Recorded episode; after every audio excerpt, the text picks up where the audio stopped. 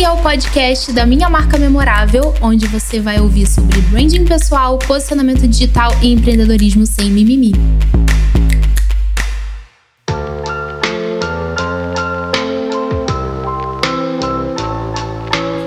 Boa noite. Vamos lá, sem, sem mais delongas. Como toda quinta-feira, as lives de quinta sempre tem convidados e essa live foi um pouco diferente porque inicialmente eu tinha sido a convidada e aí a gente mudou um pouquinho a rota. Eu falei, então, toda quinta eu faço live, de repente vai ser legal, tipo, levar pra minha audiência porque é uma coisa que vocês perguntam muito mesmo. E, bom, eu sempre falo, né? Eu não sou especialista no assunto para falar de forma técnica ou aprofundada, mas eu já contei sobre a minha experiência com oratória é, muita gente fala, ah, como é que você consegue gravar com naturalidade, papapá, papá. Então, assim, se eu consigo fazer, eu tava até falando isso pra Laila agora, se eu consigo fazer, é por conta do Clube da Fala real, oficial, assim, tipo, me bota pra vender lá. Porque eu já fiz vídeo aqui no IGTV, é, tem um vídeo chamado A Oratória Mudou Minha Vida e é real. Tanto que o post de hoje foi falando isso, né? Comecei falando isso, porque eu sempre fui muito insegura e muito insegura para falar em público. Anos depois eu descobri também que era trauma de infância, é, então foi algo que a terapia tradicional me ajudou também a entender e a acolher e mudar. Mas a oratória foi muito importante para mim porque quando eu busquei ajuda foi muito por conta da voz fina. Eu tinha uma voz que era mais aguda e eu odiava minha voz. Eu me lembro que repetidas vezes na, lá na, no workshop eu falava, ah, porque minha voz parece voz de adolescente, não sei o que. E o processo lá foi muito incrível porque você não tá sozinho você tem uma turma que tá ali no mesmo pé que você. Enfim, foi um processo muito legal, foi muito acolhedor também, não só por parte de quem estava instruindo, mas a galera que tava ali junto. E isso foi muito importante para mim, né, de me colocar numa posição que eu não tava sendo cruel comigo, de ah, nossa, eu sou horrível e etc, para ser uma pessoa com segurança para me comunicar. Então, assim, e era uma super ironia, porque, né, eu sou da comunicação e aí como, assim? Então, eu tenho muita facilidade para escrever, mas nunca tive tanta facilidade para falar. E a oratória foi o divisor de águas, assim, na minha vida em relação a isso. Eu sempre falo que todo mundo deveria fazer oratória, todo mundo mesmo. Ah, mas oratória. É, inclusive, eu quero até falar sobre isso, né, com ela, porque, ah, falam que oratória é só para quem tem um problema grave na, na fala. E eu descobri que descobri um super universo. E eu tô muito, muito, muito feliz de verdade, porque eu sou muito fã dela. Eu sempre falei muito dela e do Clube da Fala. É, e assim, eu acho que esse mês eu tô realizando os meus sonhos, assim, de, de trazer pessoas que eu realmente admiro, que fizeram parte da minha vida, sem saber que fizeram parte da minha vida, né? Sem ter essa, essa noção. Então é uma retribuição também que eu tô, que eu tô fazendo. Eu tô muito feliz de trazer a Laila, ela é. E a, a Laila vai me perdoar, porque eu sempre acho o sobrenome dela difícil de pronunciar. Eu fico assim. É tipo a galera com meu nome, né? Não é como é que pronuncia. Então eu vou deixar por conta dela, eu vou pagar esse mico aqui ao vivo, não. É, a Laila, ela é uma super profissional, tá na área há mais de 20 anos na fonoaudiologia tem uma super história para contar. E eu perguntei para ela, tá bom, vamos falar de quê, né? E ela trouxe uma lista muito legal da gente ter algumas dicas sobre como falar bem em público e para vídeos, né, stories, enfim, tudo isso que a gente precisa. Então, ela já tá aqui. Tudo bom? Tudo ótimo. Eu tô muito feliz de verdade de ter você aqui, sério. Ah, eu que tô, tá? Eu tava escutando você falar. É tão gostoso o som da sua voz. Quem diz que você já teve dificuldade de falar em público, ou já teve uma voz fina? Nossa, eu ficaria por horas te escutando. Muito bom. Ai, muito obrigada foi muito importante para mim lá e essa coisa da, da entonação também da, da voz. Eu me sinto segura quando eu tô falando. Eu consigo sentir, tipo assim, a autoconfiança mesmo de quando eu tô dando o meu conteúdo e quando eu me ouço falando, né? É, a gente conseguir se encorajar dessa forma por meio da, da fala e você, o Clube da Fala, foi super importante para mim. Tipo, muito obrigada. Queria né, agradecer publicamente, pessoalmente, por isso. Ah, que fofa. Obrigada a você pela oportunidade. Eu sinto muito orgulho, assim, quando eu te vejo voando, falando, inspirando as pessoas. Eu falei, gente, ela já foi minha aluna, ela tá famosa. Ai, que orgulho que eu tenho. Eu fico muito feliz. Quantas pessoas já passaram na sua vida? Tipo, quantas histórias, assim, de, de Ai, pessoas que você ajudou? Para começar, Talas, eu não sei se eu já te contei isso, porque é tanta gente que a gente atende aqui no Clube da... Inclusive, eu tô no Clube da Fala, sozinha aqui no prédio inteiro, mas eu tô... é, já foi tanto tempo... Assim, eu trabalho com isso há 20 anos. E há 13 anos fundei o Clube da Fala. Então, assim, eu acredito que pelo menos sei lá, mais de 15 a 20 mil pessoas que a gente já atendeu, Nossa. muitas empresas. E o que, o que você. Eu não sei se eu já te contei a minha história, eu tinha pânico de falar em Não, isso é bom você falar. Tipo, tinha... da pessoa que tinha pânico pra referência. É, eu tinha pânico na escola, porque, assim, meus pais tiveram sete filhos em oito anos. Caramba. Tinha televisão em casa.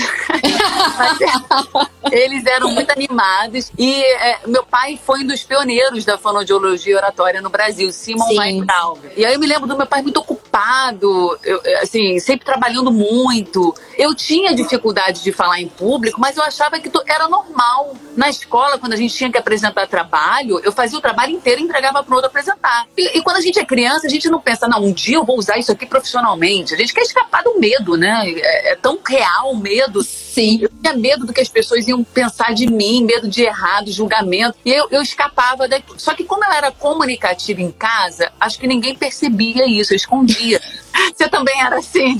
Era super. E ainda tive esse trauma que foi um plus que realmente me, uh, eu fui descobrir isso na terapia, né? Então, quando eu tive esse trauma, é, foi, é uma história longa, até contei isso em vídeo, mas eu falava totalmente para dentro. Era muito doido, assim, e eu não percebi que isso aconteceu. Eram outras pessoas que, né, na fase adulta, me disseram: Nossa, fala pra fora, bota pra fora. E parecia que eu tinha muito medo de falar com as pessoas. Então, assim, ainda teve essas questões mais profundas também que eu precisei trabalhar trabalhar. Então eu entendo bastante. É, então eu tinha muita dificuldade, assim, me tremia toda, mas eu falei assim: ah, eu pensava, não, isso aqui, sei lá, isso não vai existir pra minha vida. E cresci. E como eu fui a quarta menina depois de três meninos, eu fui mimada. como que é a voz de uma criança mimada? Nha, nha, nha, fininha. Eu me lembro do meu pai falando assim: essa voz, ai, essa voz, olha essa voz, mas santo de casa não faz milagre, né?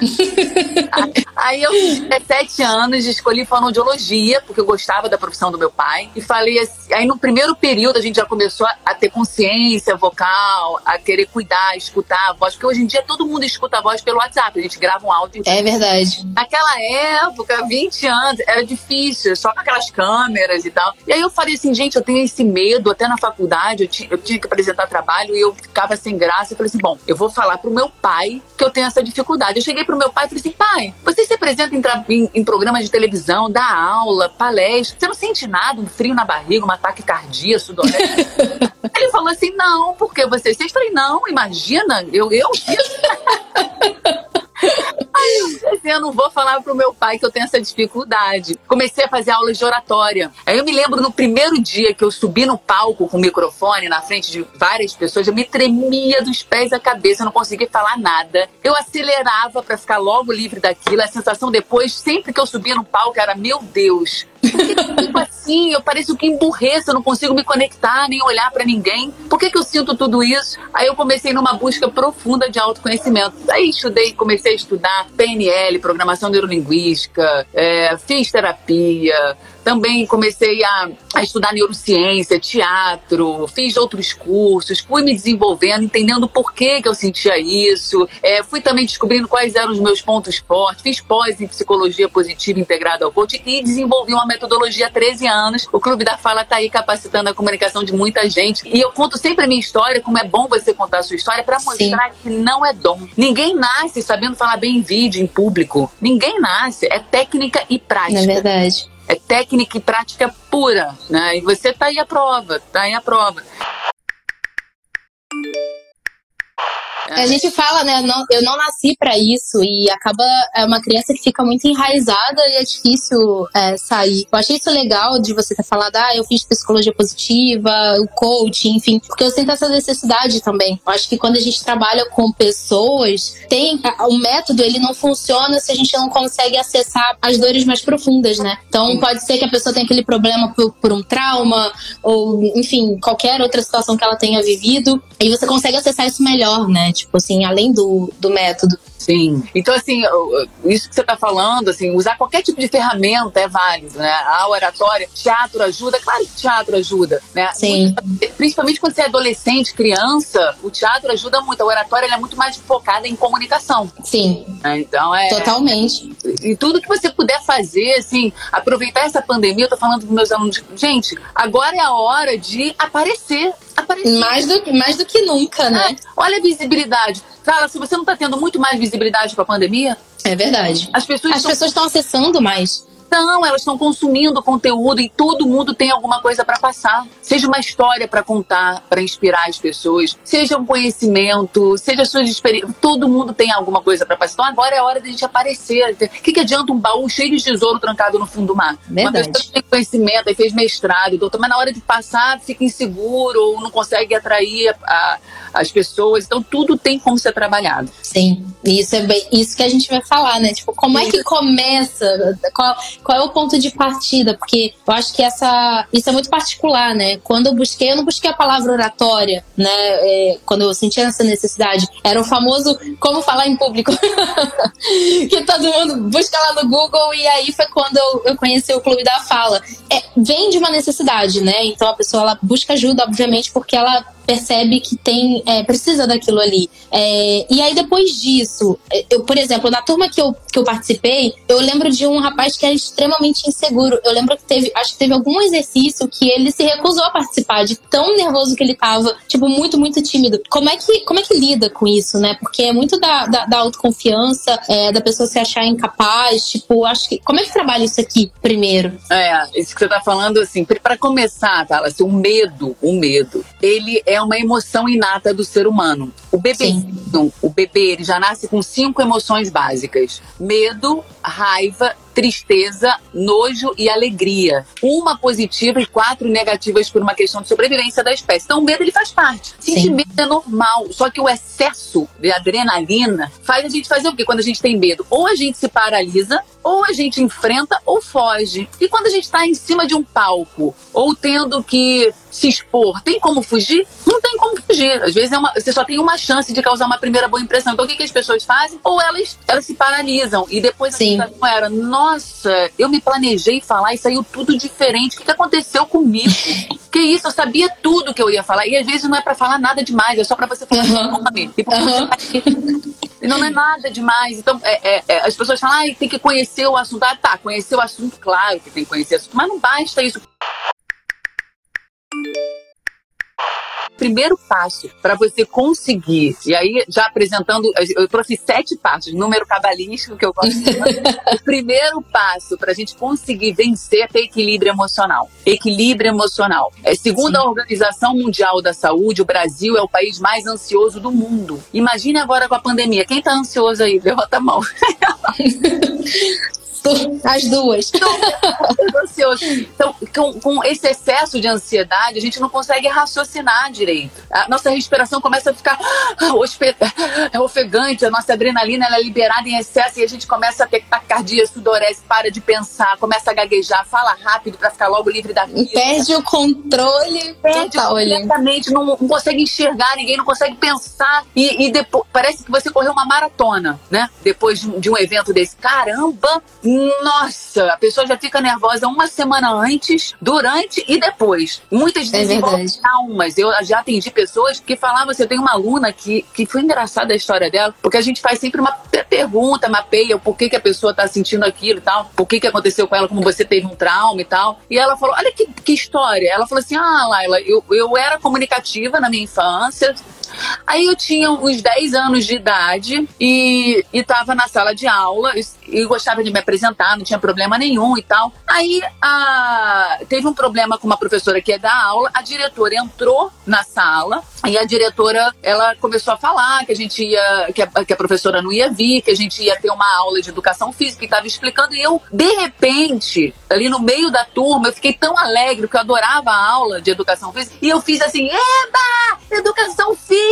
E gritei. E aí, na hora, eu fui repreendida. Não é que a diretora tenha feito isso por mal, mas Sim. Tipo assim, eu- é- ela falou, fica, olha, se comporta, que você que não faz isso. Que não... Nesse momento, todo mundo me olhou e eu fiquei roxa, vermelha, ela falou, e depois disso eu nunca mais quis falar em público. Aí você percebe que naquela época, quer dizer, naquela fase da vida dela, foi muito importante essa emoção que veio.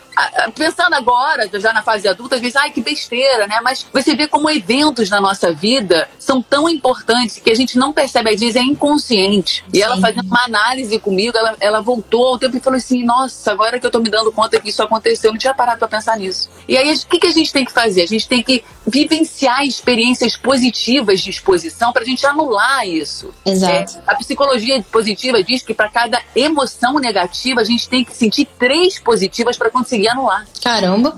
E o que, que, acontece? Infelizmente, o ser humano ele acaba valorizando o negativo. Por exemplo, eu costumo fazer lives, dar palestras quase todo dia. Aí vai, vai uma vez eu não tô inspirada, eu tô com dor de cabeça, briguei com alguém e não vou bem. Qual que eu lembro?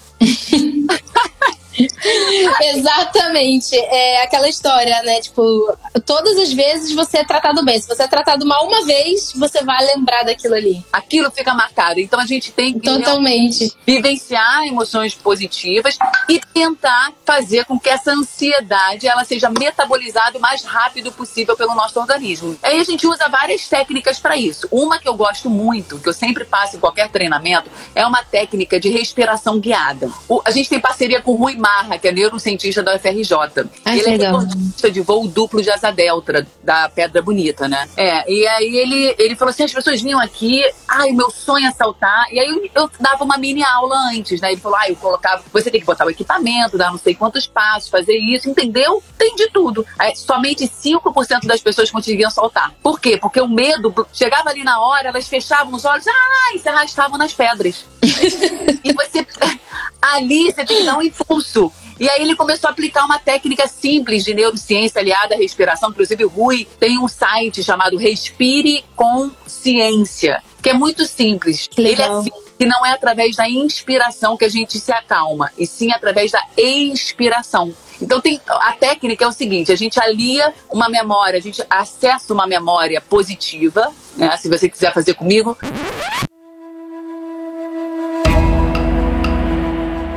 Acesse uma memória positiva, tá? Elas façam aí em casa, gente. Acesse uma memória positiva.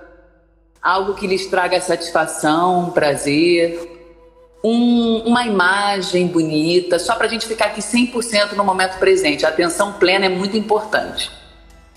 Agora vocês vão tapar uma narina com um dedo indicador tá? Tem uma narina. A gente vai inspirar por 3 segundos, passar o dedo e expirar por 7, vagarosamente, aliado a uma memória positiva. Vamos lá? Inspirem. Passe o dedo para outra narina, expirem. Inspire sem passar o dedo. Passe o dedo, expire. Pode abrir os olhos, sem dormir. outra coisa. Nossa, eu já tava aqui, tipo, quase indo pros braços.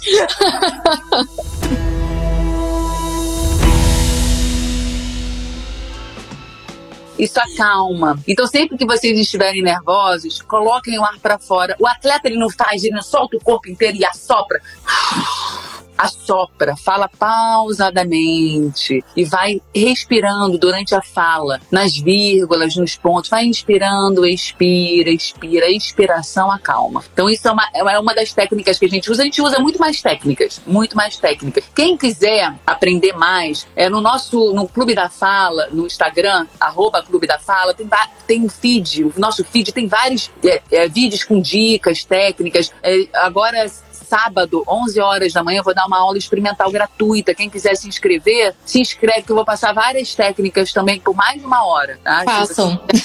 É lá na nossa bio ou no site do Clube da Fala, é só se inscrever na, na nossa aula experimental. Então, ter controle Convite emocional. Feito. Isso, controle emocional é fundamental. Meditação super ajuda. E querendo evoluir, meditar, trabalha a respiração o tempo inteiro, todo tipo de respiração, e é outra vida quando você abraça isso isso, né? Isso, e sentir, e sentir medo, todo mundo sente. Tá, Lácio, como que foi o seu primeiro vídeo quando você gravou? Nossa, foi horrível. Na verdade, foi depois desse vídeo que eu que eu busquei ajuda, porque eu participei de um evento, é, na verdade, eu tinha criado um evento grande e eu precisava falar nesse vídeo, porque eu era idealizadora do evento, então eu tinha que falar. E eu tava tremendo inteira, eu falei, gente, vai dar tudo errado. O pior é que esse vídeo tá no YouTube, eu tenho como provar que ele existe. e aí eu rolava os olhos e eu ficava assim, sabe? Aquela coisa de bater o, os lábios e tremia. Eu ficava. Só de lembrar, eu já fico nervosa. Eu, Caramba! E, e, assim, quando eu vi o resultado do vídeo, eu falei, nossa, é mais sério do que eu pensava. Porque eu me tremia toda. Quando terminou, que eu respirei. Então, eu até falei sem respirar. É assustador. Mas foi muito importante para eu despertar também, buscar ajuda, assim. Mas logo disso, né? Logo de cara foi assim. É, então, assim, gente, sentir medo todo mundo sente. Já. Fernanda Montenegro já assumiu que tem medo. O, o Warren Buffett, que é um dos maiores milionários do mundo, vomitava sempre antes de falar em público. É, vários líderes artistas. Eu tinha pânico. Até hoje, se eu tenho um desafio muito grande, se eu tiver que me apresentar, é, alguma coisa nova ou em outra língua, eu fico nervosa, mas as técnicas ajudam muito a gente conseguir enfrentar essas situações, até porque quem não é visto não é lembrado. Tem que uhum. aproveitar, tem que aparecer. Não adianta ficar escondido. Para você ter sucesso, você tem que aparecer. É Senão, verdade. vai aparecer por você. Né? E a consciência do, do medo, eu sempre falo aqui que o medo, ele, você não, não acaba com ele, né? As pessoas ficam, ah, como acabar com o medo? O medo, ele é, é intrínseco, né? Ele existe, foi o que você falou. A gente já nasce, né, com, com isso. Então, é, é, é você saber colocar ele no lugar dele. Então, a, ter a consciência de conseguir colocar ele no lugar dele. Então, ó, é. você não é maior do que a minha vontade de realizar, né? Isso é, é, é muito importante.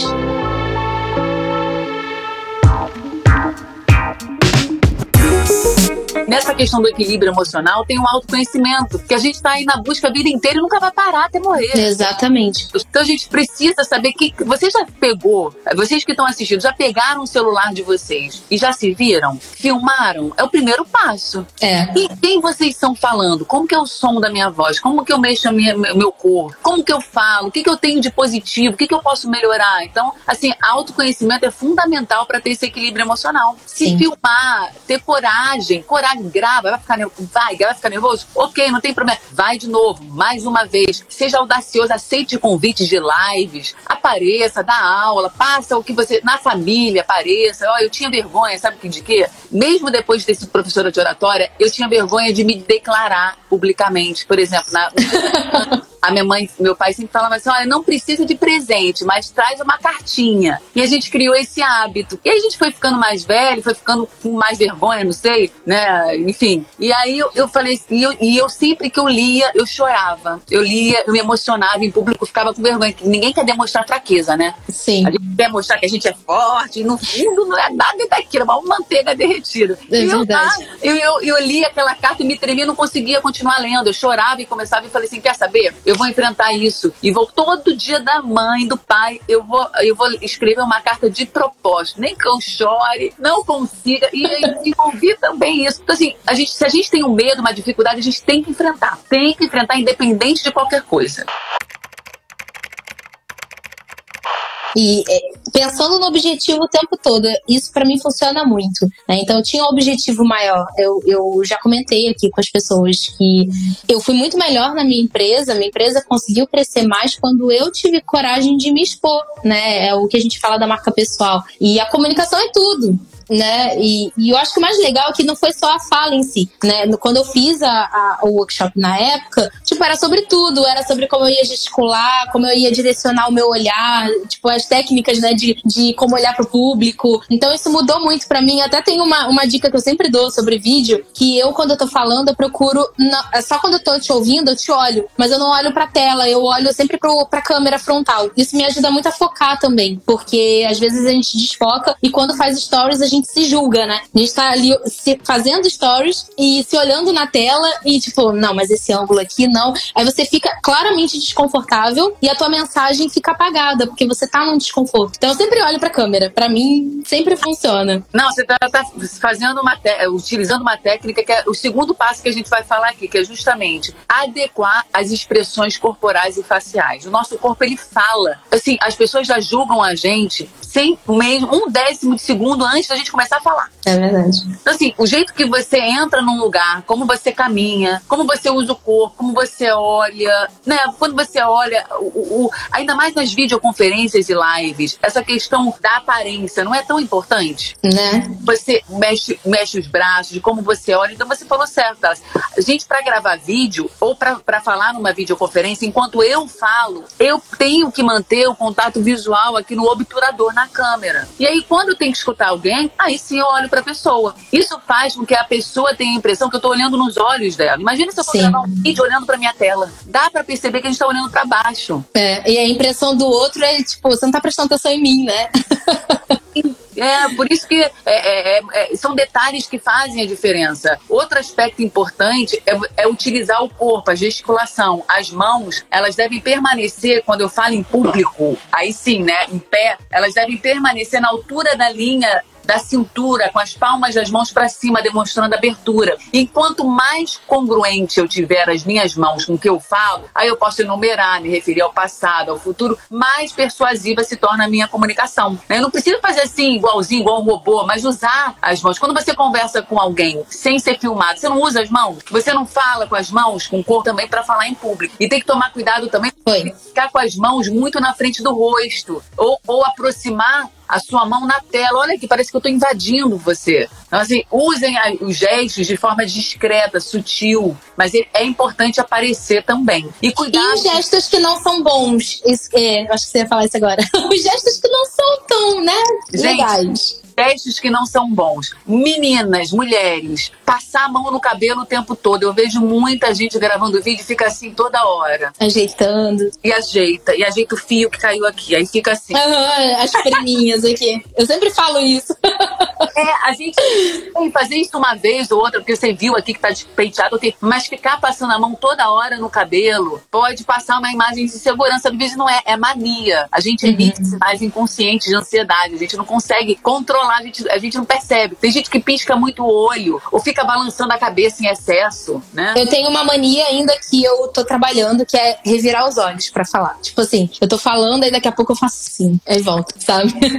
tô melhorando bastante isso, mas era bem pior. Isso é normal. E aí, a dica assim, pra manter o contato visual, teve uma pessoa aqui que, que falou, e os vícios de linguagem, né? Ah, o sim. Tudo é, tipo, gírias, então, então, o tempo todo palavras repetitivas. É normal que numa fala espontânea, como essa aqui que a gente está fazendo, a gente utilize um, um vício de linguagem, mas ok, também a gente vai ficar tendo que acertar. Os erros, os acertos não são tão importantes quanto a gente pensa. Nós somos os nossos maiores inimigos, a gente se julga o tempo todo. E aí a dica é, enquanto você estiver falando, coloca pausas na fala no lugar dos vícios de linguagem. Elas criam suspense ao que eu vou falar e dá tempo de pensar no que falar. Não fica constrangedor para quem está escutando as pausas. E dá tempo de respirar também pela boca e nariz ao mesmo tempo. Enquanto fizer essas pausas, é importante manter o contato visual, porque quando a gente pensa, a gente olha para cima ou para baixo. E aí fica, ó, ah, aí não conecta. Então coloca é pausa, continua com contato visual. Isso é muito importante, porque, por exemplo, eu tenho uma mania de acelerar um pouco a fala, principalmente dando mentoria. Então, o meu raciocínio tá muito rápido, eu tento acompanhar o meu raciocínio falando e não é a mesma coisa, né?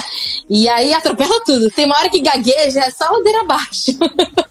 Essa parte do respirar é mais difícil, mas é o mais necessário, né? Tipo, você lembrar de respirar, de falar pausadamente. Eu me lembro que tinha um, um fato aleatório engraçado. A minha irmãzinha tinha um celular do Barney, e aí ele tinha as teclinhas lá, e aí tinha uma que ele falava: lembre-se de falar pausadamente. Eu falei, gente, um, um, um brinquedo de criança.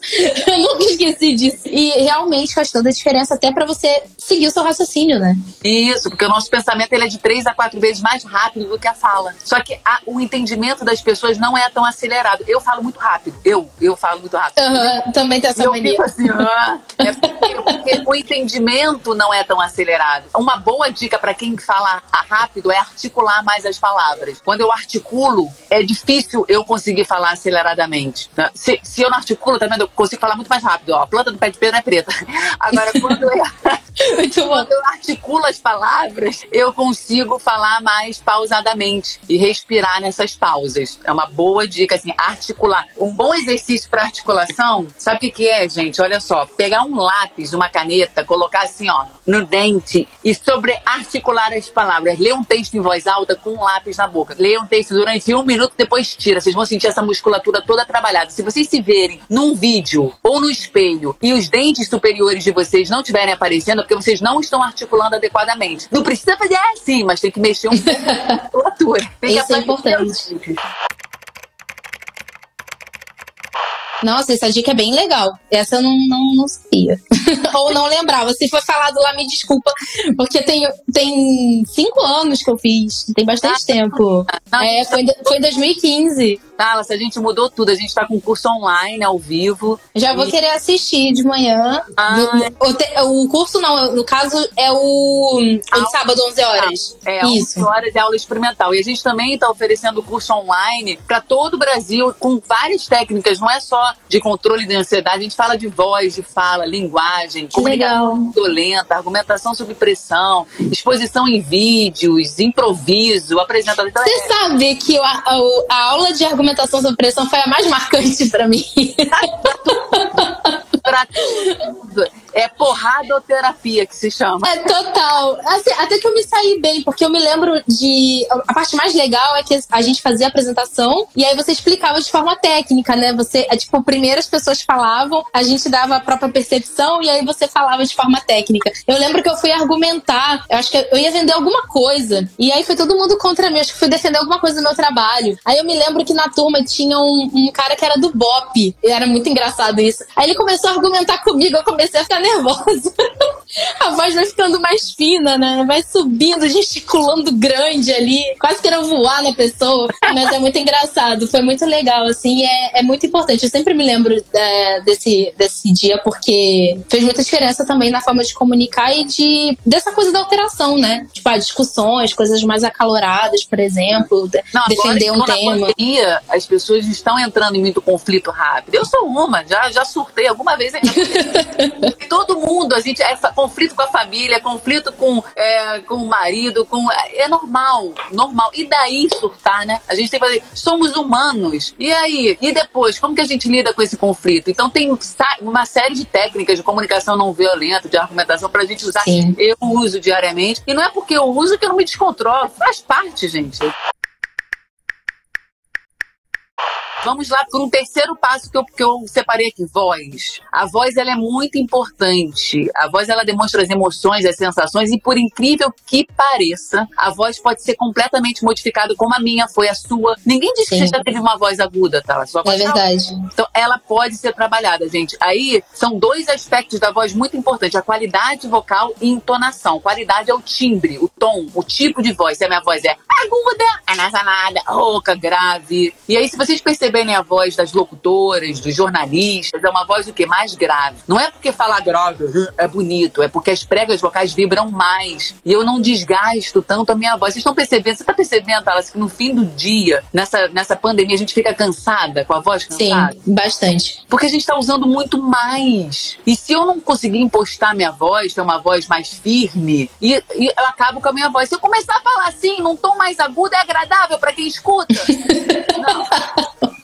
É verdade. Eu sempre digo para usar uma voz um pouco mais grave, as mulheres suave, e os homens podem usar uma voz que já é natural do homem mais grave. E um segundo aspecto é a entonação, que é o colorido. Imagina eu falar com você agora assim, a voz é a ferramenta de comunicação, vai todo mundo então, a gente precisa marcar palavras, colocar emoção, hora falar rápido, hora devagar, mais alto, mas brincar. A pontuação, né, também a existe na fala. A marcação das palavras. E menina meninas, mulheres, principalmente, porque eu tenho um público feminino, acho que você também tem um público feminino, Marta. Bastante. As mulheres descolocam a voz sem querer, e eu me incluo nisso. Quando eu tô afetada, o que que eu faço? Eu começo a falar, e eu vou falar, daqui a pouco eu tô Muito isso. Então, usar uma entonação pro grave. Tudo bem, vai lá pro agudo. Volta, volta, pra gente ter o controle da nossa voz, pra gente conseguir realmente passar credibilidade. Sim. Tem técnica para tudo. Né? Então a voz. E também, e também pra ter mais atenção, né? Quando a voz tá, ela é mais grave e você pronuncia bem, ah, então, né, jornalista fala dessa forma por conta disso, as pessoas ficam mais atentas à informação também, né? Presta mais atenção. É, até mesmo em discussão, se você alterar né, o seu tom ali e tá aquele agudo, uh, você só vai gritar cada vez mais, né? Porque vai rolar discussão. Agora, quando você fala mais baixo, fala grave, você tem a atenção da pessoa ali também, né? Isso. E grave com emoção. Porque o, o nosso discurso não pode ser robotizado. Alguém falou assim, ah, é a fala robotizada. Gente, fica muito chato. Eu vejo gente gravando vídeo e fala, olá, meu nome é Laila. Eu sou professora de oratória. E, não, age com naturalidade. Por isso que a entonação é importante. Alonga as vogais. Alonga alonga as vogais, as vogais que fazem me conectar com as pessoas. Fantástico. Quando eu não uso as vogais prolongadas, eu não me conecto. Então faz isso. Em cada, cada frase tem uma palavra de valor. Cada frase. Aí você pega uma palavra e alonga. Ou alonga a vogal. Isso faz você se conectar mais e trazer mais naturalidade para a fala. Então é uma dica. Nossa, sensacional. Alonga as vogais. As pessoas estão doidas aqui com conteúdo, tipo. Fica tranquilo, gente. A gente vai salvar essa, o áudio, no caso, né? Vai rolar o podcast, vocês vão poder fazer os exercícios. Obrigada. Mas gente. isso é maravilhoso. Bom, vamos para o quarto passo. Como se conectar e inspirar a plateia, ou a audiência, ou o interlocutor. Todo mundo quer isso. Você, Thalassa, faz isso muito bem. Por que você faz isso bem? Primeiro ponto, você se preocupa em falar a linguagem do, do outro, da sua audiência. É né? importante. Você fala com o outro a linguagem dele, você não somente atinge a sua mente, como o seu coração, como disse Nelson Mandela. Então eu preciso falar a linguagem do outro. O mais importante não é eu passar o conteúdo. Ai, não, agora eu vou passar voz é importante. Não, mais importante é me conectar. É, como que a gente começa? Com perguntas, é, trocando, conversando. Um, no começo de uma apresentação, não se preocupe em se apresentar logo de cara, nem num vídeo. Você não pode começar um vídeo assim: Olá, meu nome é Laila e hoje eu vou falar sobre. Não, ninguém quer saber quem você é. As é pessoas. Verdade como que você pode ajudá-las. Se preocupa em, em, ajudar o outro. Se preocupa na reciprocidade, porque naturalmente você recebe de volta. O mundo, o mundo ele devolve. Então, é, é, se preocupa em tocar quando, quando você começa uma apresentação, quando você começa um vídeo, em se conectar. Você pode fazer uma pergunta, é uma forma de você se conectar. Muito. Uma história. Né? É, você pode dizer um, citar um exemplo, um relato. Com certeza, são as histórias da Thalassa que são, chamam muito mais atenção do que os conceitos que ela passa. Os conceitos que ela passa tá sempre dentro das histórias, já perceberam? Por isso Eu sempre falo isso, é, é, você usar a história como fio condutor da mensagem principal. Isso é muito importante porque é chato, aquela linguagem muito técnica, ninguém quer saber, né? Ninguém quer então, saber. se eu puder contextualizar com uma história que realmente gera conexão, isso é muito importante. É, isso é muito importante. Eu ontem, é, ontem, ontem eu fiz uma, uma reunião com a minha equipe, né? E aí a gente, eu perguntei para eles, o que, que vocês, é, quais são os maiores desafios da, na, durante a pandemia? E muitos apontaram assim, ah, eu tenho problema de gerenciar meu tempo, eu tenho problema de do, manter o equilíbrio emocional. Aí o que, que eu fiz? Eu convidei uma amigona minha, Nara, que é psicóloga, uma excelente profissional, né? Ela já atua há mais de 30 anos, Nara Matos, e, e aí ela fez uma palestra pra gente, né? E aí ela usou instintivamente as técnicas de oratória. O que, que ela fez? Ela fez uma videoconferência, é isso que eu falo para meus alunos. Ela começou a videoconferência, não, não colocou slide, não colocou nada, era só ela. O mais importante sou eu, não é o slide, entendeu? O slide só serve para um, você ter um cronograma ali ali. E ela começou fazendo perguntas para saber o que, que as pessoas precisavam. E assim que eu começo minhas apresentações, quais são os desafios que vocês enfrentam? Vocês gostam da voz de vocês? Qual é a maior dificuldade que vocês sentem? E a minha apresentação vai ser para responder essas perguntas, é, de acordo com o que eles responderam. E ela fez isso. E ela começou, gente, eu queria saber de você, de cada um aqui, qual é o maior desafio que vocês estão enfrentando. Aí um falou que morava numa comunidade, tinha medo da violência. O outro falou que ah, uma pessoa da família pegou Covid e ela estava muito impressionada com aquilo, com medo. O outro falou que não sabia qual que ia ser o futuro, isso dava incerteza e tudo. E aí ela pegou e falou, muito bem, então vamos começar. E ela foi contando histórias, usando relatos, exemplos, histórias pessoais, falando que ela pegou o Covid, como é que ela ficou depois. Ela, ela tocou no coração de todo mundo, ela respondeu todo mundo. E, e gente, no meio da palestra a gente estava chorando. Essa pessoa. Eu falei assim, gente, acabou, não precisou passar conceito. Os conceitos já estavam dentro da história dela e ela dando e ela falando das experiências dela, o que, que a gente devia fazer para lidar com aquilo, com, falando a linguagem de cada um, atingindo o coração de cada um. Então, se preocupem em fazer isso. Sabe o que eu acho? Eu acho que a gente é, mostra que a gente domina o que a gente sabe, né? O nosso conhecimento, justamente quando a gente tem essa capacidade. A gente não age como se fosse um livro didático, né? Mas a gente tem essa capacidade de fazer esse tipo de conexão com histórias, com analogias e, enfim. Isso, isso prende. É, os conceitos cansam a mente, são chatos. Se você lembrar dos professores que você teve, os melhores da sua vida, são os que sabem mais são os que escreveram livros? Não, eram aqueles que se preocupavam em se conectar, em contar histórias, faziam a gente rir, usavam humor. Né? Então, não fica preocupado em ficar passando conceito, conceito, que eu tenho que ter um roteiro desse tamanho, cheio de conceito. Se preocupe em se conectar.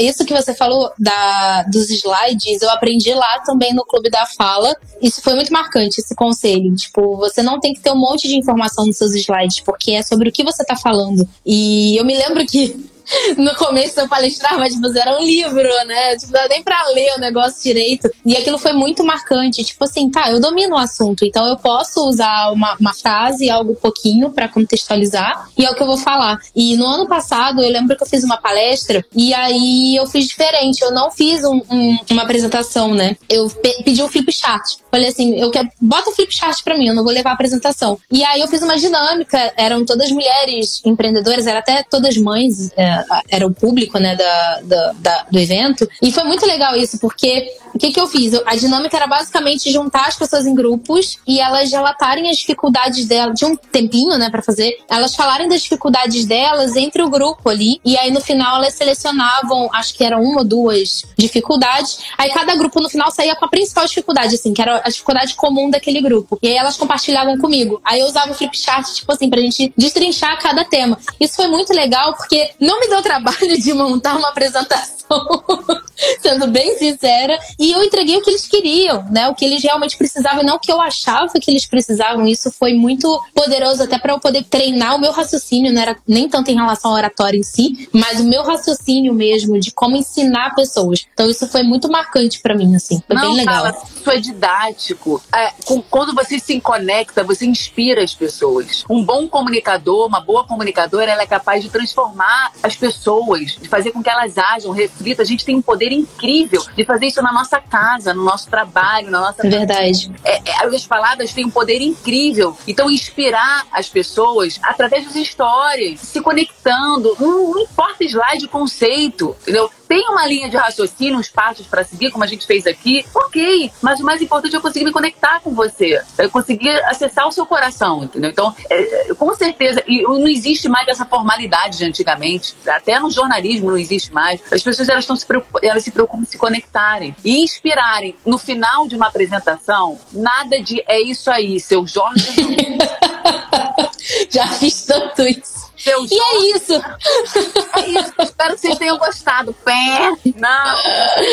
Exatamente. Inclusive, o que me ajudou muito foi assistir TED Talks. Porque, né, não tem isso e é isso. Não, tem um, um, uma finalização muito boa, né? Finalizar com chave de ouro. Acabe com uma mensagem final otimista. Faz um. Então, igual redação. A gente fala, gente, eu falei hoje para vocês sobre o poder da voz, do equilíbrio emocional, de como usar o corpo. E tem certeza, aí, mensagem final otimista, que com essa essas técnicas, essas dicas, vocês farão apresentações maravilhosas. Vocês darão um show no palco, nos vídeos. Acreditem em vocês e eu estou aqui para ajudá-los nisso. Acabem com uma mensagem final otimista que chame as pessoas para reflexão ou ação. Ninguém gosta de ninguém. Você gosta de gente pessimista que fica reclamando hum. de coisa negativa? Não, tem que positivar no final, acabar com chave de ouro. Aí pode acabar com uma, uma mensagem, com uma, com, com uma, um vídeo impactante, uma frase de alguém, de algum pensador. Então, eh, se preocupe em começar bem se conectando, fazendo perguntas, contando histórias e terminar bem inspirando as pessoas. Assim, com certeza, não importa o que você vai passar, você vai ficar marcado pro resto da vida da pessoa. É verdade. E a vibração, eu acredito em energia, então essa energia que a gente coloca no final, até porque dependendo do tempo de fala também cansa quem tá ouvindo. Então, assim, é uma arte você conseguir, né, prender a pessoa do início ao fim e terminar de forma positiva é muito importante. Isso é verdade. Muito. Então a gente falou do quarto, passamos pro quinto. Linguagem e roteiro persuasivo. Eu já falei de linguagem, e a linguagem é o que eu falo. Então cuidado com alguns é, recursos linguísticos que a gente usa, por exemplo, no começo de uma apresentação, ou de um vídeo, ou de uma videoconferência, tem gente que começa assim, pra quem não me conhece, meu nome é Laila. E pra quem te conhece, qual é seu nome? Isso é muito bom porque eu faço isso. Tipo, pra quem não me conhece. Não, mas o pior é que realmente, né? O raciocínio é muito doido quando eu tô participando da live de alguém, né? Então, assim, oi, gente, pra quem não me conhece, quem me conhece já sabe. Tipo, isso é muito bom. É natural. Então, assim, se tem alguém novo te assistindo, você tem que se apresentar de novo. É, é meu nome é Laila, vai. Meu sobrenome eu acabei nem falando. Meu nome é Laila vai Weintraub. Eu não sou parente do ministro da Educação, tá? Muito bom. Ele é diferente. Então, é, é, cuidado com a linguagem. Evitar falar palavras como, ah, eu vou falar um pouquinho para vocês do que eu sei, um pouquinho, usar diminutivo. Ou eu, te, eu vou tentar fazer, ou ficar pedindo desculpa toda hora. Errou, cometeu um erro de concordância verbal, nominal. Vamos supor que no meio da, da apresentação do vídeo você, falou para mim fazer, em vez de falar para eu fazer. Não corrija ali na hora. Numa próxima frase, você corrige. Age com naturalidade, entendeu? E, e, e não peça desculpa o tempo todo, que você pode passar em segurança. E o é. eu acho também, né? E foram duas coisas também que eu aprendi lá. O eu acho, tipo, não, não é eu acho, eu acredito. Isso, Isso. Foi, bem, foi bem importante. E o outro eu lembrei e esqueci. Eu vou lembrar já. repetindo toda hora, eu acho. Ah, sobre desculpa. Tipo, não chama atenção pro erro. Isso. E isso, tipo, não só na fala, mas também, por exemplo, em apresentação, né? Tem ali o PPT. Se tiver algum errinho lá, não fala, ah, desculpa, a gente errei aqui. só vai. A maioria das pessoas nem perceberam, continua, errou o nome de alguém, aliás, digo, vai, que as pessoas não perceberam. Né? E, e, palavras assertivas no presente, eu quero, eu posso, eu consigo, nada de eu queria falar, eu vou tentar passar um pouquinho do que eu. Não, eu quero passar para vocês agora técnicas poderosas, sempre assertivo, isso passa credibilidade. Sim, e, e, chama atenção, né? Isso, e retém a atenção da pessoa ali. E, isso é muito poderoso tem no roteiro que vocês vão fazer para vídeo um roteiro persuasivo. O que, que, é isso? É bom preparar os tópicos que vocês vão falar, né? Um roteiro que eu faço e que é simples, que eu acredito que a Thalassa também faz, é começar com uma pergunta, como eu falei, não é se apresentando, uhum. e tendo a promessa, o que, que você vai entregar. E sempre que for passar um conhecimento, é legal, aí está de acordo com o que você tem, enumerar. Quando você diz que vai passar cinco passos, três benefícios, quatro, a pessoa ela quer ficar até o final. Sim. Então, por exemplo, vou falar de voz. Você não gosta do som da sua voz? Acha estranho quando, quando escuta ela gravada? E aí você depois logo anuncia a promessa. Então fica comigo que eu vou passar aqui três técnicas para você conseguir aperfeiçoar a sua voz. E aí sim, depois você se apresenta como solução. Meu nome é Laila, sou fonoaudióloga e trabalho a voz de muitas pessoas. Aí depois se preocupa em se conectar, conta uma história de gente, eu resolvi falar sobre isso porque a minha voz era horrível. E aí você conta a sua história e tá? depois passa os passos sim. e termina com uma chamada para ação ou reflexão. Isso é muito bom. Igual comecei a live aqui, eu falei, vocês ficam pedindo aí pra saber como falar em público? Tô resolvendo esses problemas agora. Os problemas aqui, acabaram. Né? Você falou da lista, eu tô orgulhosa, porque eu realmente faço isso pra. Porque, assim, eu sou muito dispersa, né? Eu tenho falta. A minha falta de foco, eu sempre falo, é patológica. Eu tenho déficit de atenção, então tudo piora pra mim. E aí toda live eu faço isso. Então, eu não sei se vai dar pra ver se vai refletir, mas tá o ring light aqui. Mas eu faço isso, tipo, isso aqui foi de uma outra live e eu boto todas as perguntas aqui numeradinhas. Eu até coloco em ordem de importância, porque às vezes não dá tempo de fazer todas as perguntas. E ajuda muito na linha de raciocínio. Mas sempre começar com pergunta. Eu aprendi. Gente, coisa boba, assim, ó. É, tá lá conversando com o contatinho, sabe? você não quer que a conversa acabe? Manda pergunta. Tipo assim, não fala tá bom, a conversa vai morrer no tá bom. Manda pergunta. Então, assim, é, é a mesma coisa. E é legal porque fomenta a conversa, faz com que ela renda bastante também. E isso, são as perguntas que governam o mundo, não as respostas. Para vender, para negociar, fazer apresentação, você tem que estar o tempo todo fazendo perguntas. Nem que a pessoa faça assim, ó, ela já está respondendo. Então, se preocupa como? O foco é o outro, não você.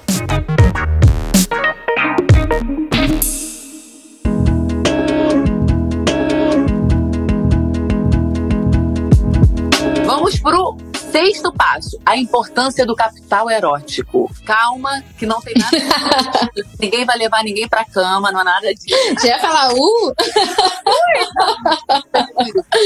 capital erótico é a capacidade de você impactar as pessoas através da sua apresentação pessoal. É o visual. Isso vale não só pro seu visual, quanto a escolha do cenário, como é que você.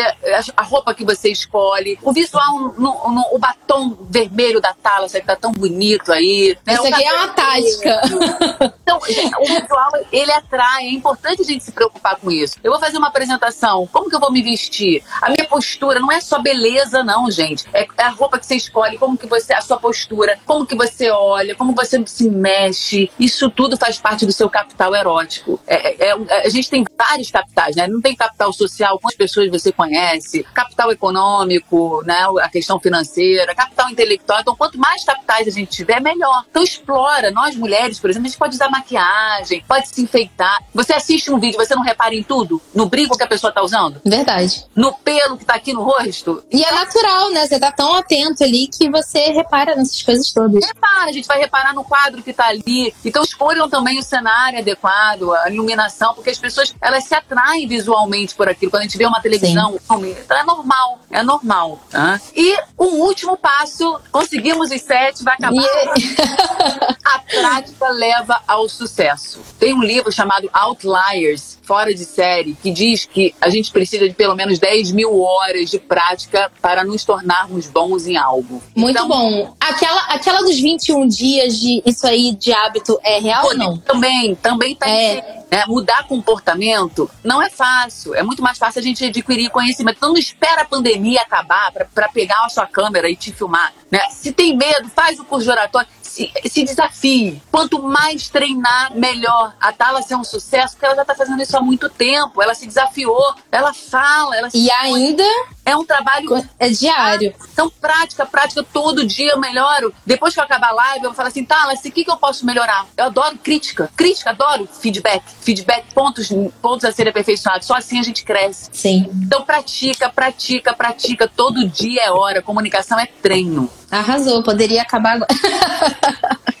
poderia acabar agora, mas é verdade. E assim, você tá perdendo oportunidades. Quando eu falo, não é para botar medo, é, é real. Então eu percebi, depois que eu fiz, eu percebi mais ainda quantas oportunidades eu tinha perdido, porque eu não tava achando, me achando capaz de falar com as pessoas, é, de ter reuniões importantes, eu me colocava em posições de inferioridade. E assim, a oratória é tipo um superpoder, né? Então, autoconfiança, tipo, absolutamente tudo. Isso é muito, muito importante importante, de verdade. É isso, tá? Assim, não é só. A oratória não é só a arte de falar bem público, a gente usa para tudo. A gente usa numa cantada, a gente usa numa negociação, numa venda, numa conversa, num conflito, numa gravação de vídeo. Então, é pra, pra vida, pra gente se relacionar. Nós é não somos nada, ninguém sozinhos. A gente precisa do outro sempre. E, e, tem muita falha de comunicação. É impressionante como, como a comunicação, uma comunicação eficaz abre portas. Então, assim, todo mundo é capaz. Não importa se a pessoa é tímida, se ela sabe muito, se não sabe, se ela é mais extrovertida, se ela é brincalhona. Não, qualquer pessoa pode falar bem. É verdade. Ter técnica e praticar, praticar, praticar. Gente, temos 59 segundos aqui. Ai, Muito obrigada. Gente, todas as perguntas que vocês estão fazendo, manda lá no Clube da Fala, conheça o trabalho. Tá no direct. No manda tudo, vão pra aula, vão fazer o curso, porque é, é investimento pra vida toda. Muito obrigada mesmo por ter, ah. por ter me convidado, ter te convidado. Foi todo mundo convidado. Cara de pau, né? Eu Pois é. E conta comigo pro que precisar. Muito obrigada, de verdade. Obrigada, tá? Você é muito especial. Você transforma vidas. Obrigada. Obrigada. Receber. Um carinho imenso que eu tenho por você. Imagino, igualmente. Obrigada, gente. Beijo, tchau. Tchau, tchau, tchau, gente. Qualquer coisa é só botar lá no, no direct do Clube da Fala. Vai ser um prazer. Arroba Clube da Fala. Arroba Clube da Fala. Beijo. Beijo. Tchau. tchau. Esse podcast tem roteiro produzido por mim e edição feita pela BZT.